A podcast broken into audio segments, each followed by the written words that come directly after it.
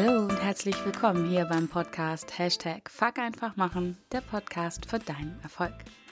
Mein Name ist Kerstin Wemheuer und ich begrüße dich heute von meiner Lieblingsinsel Sylt und lade dich ein, auch bei dieser Podcast-Folge wieder mit mir und meinen Herausforderungen zu wachsen, zu lernen und zu handeln. Und diese Folge, ja, die passt wirklich zum Titel dieses Podcasts. Hashtag Fuck einfach machen, weil eigentlich habe ich erst gestern eine Folge aufgenommen und das sollte genug sein dafür, dass ich im Urlaub bin. Aber ja, Fuck einfach machen. Manchmal kommen die Dinge anders im Leben und Deswegen sitze ich jetzt hier in unserer super schönen Ferienwohnung vor meinem Mikro und nehme noch eine Folge auf. Und zwar, ähm, ja, wird sie den Titel tragen, frag immer erst warum. Oder halt, äh, ja, der Subtitel könnte sein, wenn das Leben kurz stillsteht. Und ich möchte dich diese Woche einladen auf eine sehr, sehr, sehr, sehr, sehr persönliche Folge von mir. Ist auch der Grund, warum ich sie aufnehme, weil sie jetzt einfach raus muss. Und ähm, ja, ich lade dich ein, dabei zu sein und mit mir und meinen Herausforderungen zu wachsen, zu lernen, zu handeln. Und ja, wie ich eben schon erwähnt habe, ich bin im Augenblick auf Sylt. Wir machen eine Woche Urlaub hier als Familie. Und ja, Ostern steht vor der Tür. Und das machen wir eigentlich schon oder haben wir viele, viele Jahre gemacht. Und irgendwie hat mich gestern ja die Vergangenheit ein bisschen eingeholt. Deswegen auch der Titel, wenn das Leben kurz stillsteht. Ich habe vor ein paar Wochen dazu schon äh, ein Newsletter geschrieben. Das heißt, der eine oder andere kennt diese Geschichte vielleicht schon. Aber ja, ich möchte ähm, diese Geschichte mit dir teilen, weil sie für mich sehr, sehr wichtig ist und mich bewegt. Und ja, muss einfach raus gerade. weil ich hier bin auf dieser Insel, wo nämlich diese Geschichte vor ziemlich genau 19 Jahren passiert ist. Und ich nehme dich mit zurück in den April 1999. Wow, ins letzte Jahrtausend sozusagen. Und ich sitze genauso, wie ich jetzt in dieser Ferienwohnung sitze, im Souterrain einer Ferienwohnung, auch hier in Wenningstedt, am Meer, wo ich so gerne bin und Oh, ich merke jetzt schon. Ich bin gerade zurückgesprungen ins Jahr 1999 und ich sitze in, im Souterrain dieser Ferienwohnung und meine Welt steht in diesem Moment wirklich still. Sie steht still und klappt ein Stückchen über mir zusammen. Und ja, das war einer der emotionalsten Momente in meinem Leben bis dahin. Ähm, Im April 1999 ist mein Sohn Jonas gerade drei Monate alt und wir sind zum ersten Mal, so als kleine Familie, im Urlaub auf Sylt. Wir wollten ein bisschen zurück in die Normalität und unsere Akkus wieder aufladen. Mein Mann und ich waren damals gerade ganz jung Eltern geworden und wenn du vielleicht auch Mama oder Papa bist, dann weißt du, wie anstrengend die ersten Wochen und ersten Monate sind. Und wir wollten einfach unsere Akkus aufladen und ähm, es uns ein bisschen gut gehen lassen. Soweit, so gut. Und wenn du vielleicht jetzt schon die ersten Fragezeichen im, in den Augen hast, was denn daran jetzt so Besonderes ist, ähm, ja, für uns war das bis dahin in Anführungsstrichen auch nie was Besonderes. Wir waren Ostern eigentlich immer auf Sylt, also bevor wir auch schon Eltern waren. Und das war irgendwie alles ganz normal, wie immer. Aber Ostern 1999 war meine persönliche Welt gar nicht mehr so normal. Wir waren zwar im Januar schon Eltern geworden und damit verändert sich das Leben ja sowieso. Und ja, wie gesagt, mein oder unser Sohn Jonas war nach einer ganz ja, normalen Schwangerschaft ähm, und einer sehr, sehr schönen Schwangerschaft Ende Januar zur Welt gekommen. Aber da hörte auch unsere oder meine Normalität schon auch auf, auch auf am 28. Januar 1999. Denn unser Sohn Jonas wurde mit dem Down-Syndrom geboren, Trisomie 21 und ja, zum Glück wurde er komplett gesund geboren, wie ich immer sage. bis auf die kleine Tatsache, dass er das 21er Gen dreimal hat.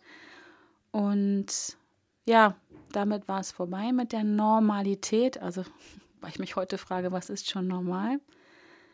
Ähm, ja, das an sich war für mich gar kein Problem. Ähm, ich hatte das Glück, oder wie es der Zufall so wollte, wobei ich ja nicht an Zufälle glaube. Ähm, ich wusste sehr genau über Down-Syndrom oder auch Trisomie 21 und Menschen oder Kinder ähm, darüber ähm, Bescheid, weil ich das Glück hatte, mit einem jungen Mann oder damals mit einem Jugendlichen aufzuwachsen aus unserem Stadtteil, wo ich damals lebte, der auch mit dem Down-Syndrom zur Welt gekommen war. Und ähm, von daher war das für mich ähm, ja in dem ersten Moment natürlich schon eine Überraschung, aber ich, äh, ich kannte mich damit aus. Ich wusste so ungefähr, was auf mich zukommen würde. Und von daher war das erstmal direkt nach der Problem, nach, nach der Geburt gar kein größeres Problem. Ähm, zumindest so ab den ersten Tagen. Und äh, ja, wir hatten noch das große Glück, dass uns unsere Familien und unsere Freunde, die wirklich ähm, ganz eng hinter uns standen und ähm, sehr deutlich gemacht haben, wir sind für euch da. Und naja, wie du, wie du das vielleicht kennst, wenn ähm, man eine größere Herausforderung im Leben hat und man steht nicht alleine da, dann lässt sich das deutlich entspannter und einfacher meistern. meistern. Und ähm, so wusste ich äh, damals direkt nach der Geburt schon A, was auf mich zukommt und B, dass ich das auch gut wuppen kann, weil ich halt nicht alleine bin. Und so waren die ersten, ja, die ersten drei Monate mehr oder weniger normal, so wie normal das sein kann für, wenn man gerade Mama geworden ist oder Papa. Ähm, ich war glücklich, müde, aber glücklich.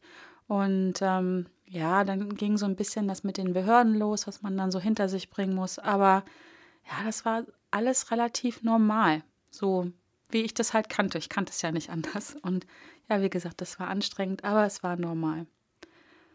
Ja, und dann kam dieser Tag im April. Wir waren also hier im im Urlaub. Meine Schwester und ihr Mann waren auch mit, wohnten in der gleichen Wohnung und wir wollten uns einfach richtig gut gehen lassen. Und mit einem Mal klappte meine Welt über mir zusammen. Ähm, wie das vielleicht auch so ganz typisch ist, wenn man einfach mal die Zeit hat, zur Ruhe zu kommen, dann kommen die Gedanken. Und ähm, ja, die machen sich dann gern mal selbstständig oder nehmen Überhand. Und so war es bei mir auch. Und in diesem Moment saß ich halt im Souterrain dieser Wohnung, da war unser Schlafzimmer.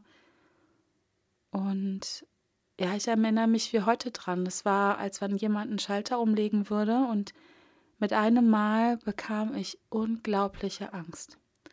Angst, wie alles werden würde, Angst, ob ich das meistern kann, Angst, wie das mit meinem Sohn weitergeht, Angst, wie meine Beziehung weitergeht, wie meine Freundschaften weitergehen weil in dem Moment hatte ich das Gefühl, dass halt nichts mehr normal war, dass ich nicht normal bin, dass mein Sohn nicht normal ist, dass mein Leben nicht normal ist. Und da kam diese unglaubliche Angst in mir hoch. Und ich zog mich halt zurück ins Schlafzimmer und hatte mein Baby auf dem Arm, meinen Sohn. Und ich weinte und, und weinte und weinte. Ähm, ja, du hörst, das kommt jetzt gerade alles wieder hoch. Ähm, und ich fühlte mich kraftlos, ich fühlte mich hilflos und ein Stückchen auch spannenderweise allein in dem Moment, obwohl ich gar nicht allein war. Und es war ein ganz furchtbarer Moment. Und in diesem Moment stand meine Welt still. Aber es war nur ein ganz kleiner Moment, ein Bruchteil einer Sekunde, glaube ich heute. Und dann passierte ein kleines Wunder. Denn in diesem Moment strahlte mein Sohn, der drei Monate alt war, mich an und er zeigte sein ja noch ganz neues Babylächeln, das er bewusst ausführen konnte. Und er strahlte mich aus seinem tiefsten Herzen an. Und heute, heute glaube ich ganz fest daran, oder ich weiß es, dass Jonas meine Angst wahrgenommen hat, meine Trauer gespürt hat, meine Verzweiflung gespürt hat und mir zeigen wollte mit seinem Babylächeln, Mama, alles wird gut, wir schaffen das. Und in diesem Moment drehte sich nicht nur mit einmal meine Welt weiter, sondern in diesem Augenblick wurde mir klar, was mein Warum auf dieser Welt ist, was der Sinn für mich ist, auf dieser Welt zu sein, was der, ähm, ja, was die, die Bewegung ist, das Motiv, meine Motivation ist, was ich zu tun habe. Und mein Warum, und das ist es bis heute, ist dieses Kind, der heute 19 Jahre alt ist, ein junger Mann, äh, zu einem glücklichen und zufriedenen Menschen zu erziehen und zu begleiten. Und zwar egal, was kommt, egal welche Anstrengungen kommen, egal wer sich uns in den Weg stellt oder mir. Das war in dem Moment, als wenn es auf so einem großen Außenplakat groß stehen würde, mein Warum. Und das war auch so, wuh, ein Moment, der war so klar, ich kann das gar nicht beschreiben. Es war magisch, ausgelöst durch das Lächeln meines Sohnes. Ähm, und es war, ja, wie so eine große Plakatwertung stand es vor mir. Mein Warum. Und dieses Warum ist bis heute so unglaublich stark und mit so vielen angenehmen und kraftvollen Gefühlen und so viel positiver Energie belegt, dass es mich über all die Jahre immer wieder getragen hat. Gegen Behörden, gegen Menschen, die Probleme mit Menschen mit Handicaps haben und ja, gegen alles das, was sich uns immer mal wieder in den Weg gestellt hat oder es versucht hat, sich in den Weg zu stellen. Und dieses Warum war und ist so viel stärker als meine Ängste und meine Trauer äh, die ich damals empfunden habe, ja, dass sie das so ein Stück weit, ich sag's mal, beiseite schieben. Also Ängste habe ich immer noch und es gibt auch Momente, wo ich traurig bin, wo ich einfach weiß, das Leben meines Sohnes ist halt nicht in Anführungsstrichen normal. Das sind so Momente wie ähm, damals, als er konfirmiert wurde, wurde mir das klar, dass es nicht so normal ist wie mit den anderen Konformanten. Also Jonas wurde ähm, ganz normal äh, oder ist ganz normal in den Konfirmandenunterricht gegangen mit vielen sogenannten normalen Jugendlichen, so normal wie man in der Pubertät sein kann. Aber bei der Konfirmation selber, da wurde mir das klar. Und dann ist schon ein Stück weit Trauer da über das, was nicht so ist.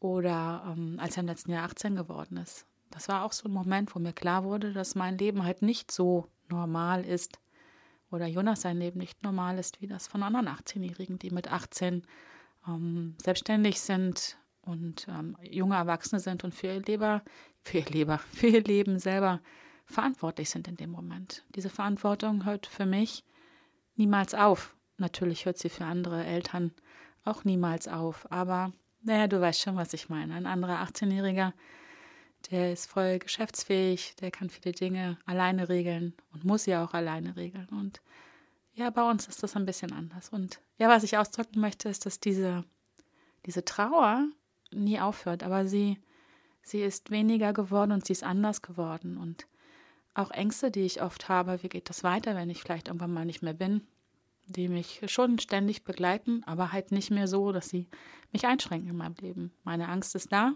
Wenn du meinen Podcast hörst, weißt du, ich liebe meine Angst oder meine Ängste, weil sie mir ein wertvoller Ratgeber immer sind, da wo ich noch äh, ja ein bisschen hinschauen darf und nacharbeiten darf. Aber ähm, ja, long story short, Ängste und Trauer sind nach wie vor da. Aber mein Warum, warum ich äh, diese Dinge tue, warum ich hier mein Business mache, ähm, warum ich mich gegen Schulbehörden gestellt habe oder gegen Menschen, die sich, ja, hm, lass mich so sagen, die sich anders verhalten haben mir und meinem Sohn gegenüber, als ich mir das gewünscht hätte. Dieses Warum ist so viel stärker als diese Ängste und meine Trauer. Ja, dass sie das ein bisschen ähm, beiseite fegen, so lass es mich so nennen. Und hätte ich dieses Warum nicht gefunden, ich weiß nicht, wie unser Leben geworden wäre. Ähm, ich glaube, es wäre ganz sicher anders verlaufen. Es wäre sicherlich anstrengender gewesen, mutloser, auf jeden Fall unglücklicher. Und ich glaube, das hätte sich auch auf meinen Sohn übertragen. Ähm, ja, der ist heute ein sehr zufriedener, ein ähm, glücklicher junger Mann, auch recht selbstbewusst. Ähm, und darauf bin ich sehr stolz. Und ich glaube, ein Stück weit, das liegt es wirklich daran, dass ich mein Warum gefunden habe, meine Lebensaufgabe darin gefunden habe oder eine davon. Ich bin ja auch Mutter einer wundervollen 16-Jährigen und äh, für die gilt das Gleiche. Es ist genauso meine Aufgabe, mein Warum, diese junge Frau ähm, groß zu ziehen. Oh, ja, groß ist sie jetzt schon, aber zu erziehen und zu begleiten, zu einem selbstständigen, glücklichen Menschen auch. Und ja, Davon wollte ich dir erzählen, von meinem Warum, was mich antreibt in Momenten, wo es schwierig ist, wo mir mal die Luft ausgeht ein bisschen. Und wenn ich mich daran erinnere, an mein Warum, dann nehme ich gleich wieder Fahrt auf und ähm, ja, kann viel bewirken. Und ja, wenn du dich jetzt fragst, ja, schöne, rührende Story, was hat das jetzt mit mir zu tun? dann äh, möchte ich dir sagen, dass ich dir diese Geschichte erzähle, weil ich dich inspirieren möchte, hinzuschauen, wo ist dein Warum? Was trägt dich durch diese Welt? Was trägt dich zu deinen Zielen? Was macht dir Mut? Was gibt dir Kraft? Und vor allen Dingen, schau auch mal genau hin, was ist denn vielleicht das Warum, das dich nicht ins Handeln bringt, das dich innerhalb deiner Komfortzone hält, was dich blockiert. Denn vielleicht geht dir das auch ab und zu so, dass du ein Ziel hast, auch ganz klar vor deinen Augen, vielleicht hast du es auch sogar aufgeschrieben und trotzdem kommst du nicht, wie ich immer sage, in die Puschen. Und auch da gibt es ein Warum, warum du das tust. Also wir Menschen, wir haben immer ein Warum, warum wir handeln oder warum wir halt gefühlt nicht handeln. Und diese Geschichte soll dich inspirieren, mal bei dir selber hinzuschauen, oder ich möchte dich dazu einladen, bei dir selber hinzuschauen, was ist denn dein Warum? Warum erreichst du deine Ziele mit so viel Leichtigkeit? Ist da auch so etwas wie mein Warum, sowas ähnliches? Oder hast du auch ein starkes Warum, was dich nicht handeln lässt? Also in diesem Moment hier im, vor 19 Jahren hätte ja auch mein Warum, dass ich Angst habe. Angst habe vor dem, was kommt, Angst vor den Menschen, die sich mir in den Weg stellen. Das ist ja auch ein Warum warum ich nämlich vielleicht anders gehandelt hätte, warum ich Jonas nicht in einen integrativen Kindergarten gegeben hätte oder warum ich Jonas vielleicht nicht hätte zum Konfirmandenunterricht schicken können. Ähm, das ist ja auch ein Warum. Und das Warum, was immer stärker ist, wo die stärkere Emotion dahinter steckt, also wenn eine Angst ganz groß ist, dann wirkt sie auch und sie wirkt dann auf jeden Fall, dieses Warum wirkt stärker als das Warum das dich ähm, vielleicht an dein Ziel bringen soll. Also ich gebe da immer gerne ähm, das Beispiel, der ganze Klassiker ist, äh, sind Raucher, Menschen, die rauchen. Jeder Raucher weiß, dass Rauchen ungesund ist. Das brauche ich niemandem erzählen.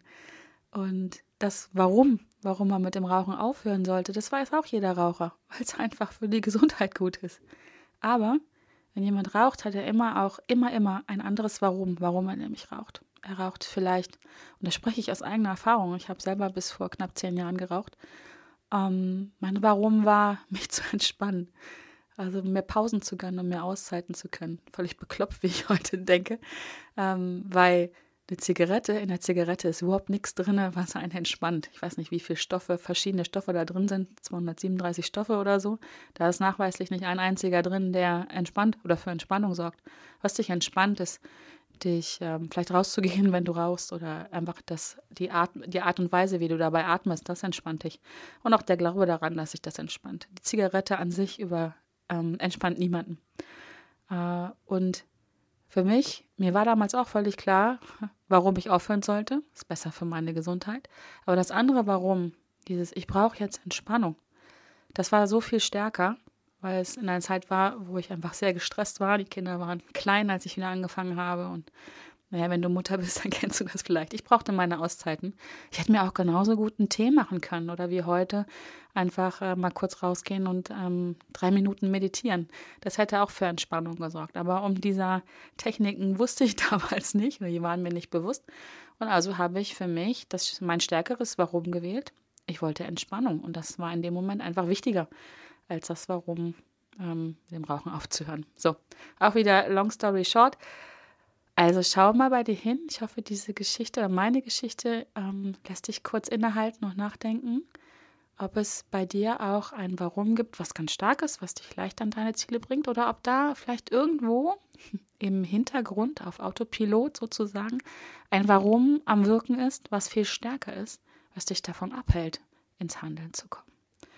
Und wenn das für dich ein super spannendes Thema ist, ähm, dann lade ich dich ein.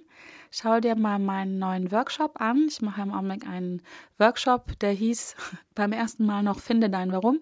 Ich habe ihn jetzt umbenannt in Hashtag Fuck einfach machen, hör auf, dir selber im Weg zu stehen.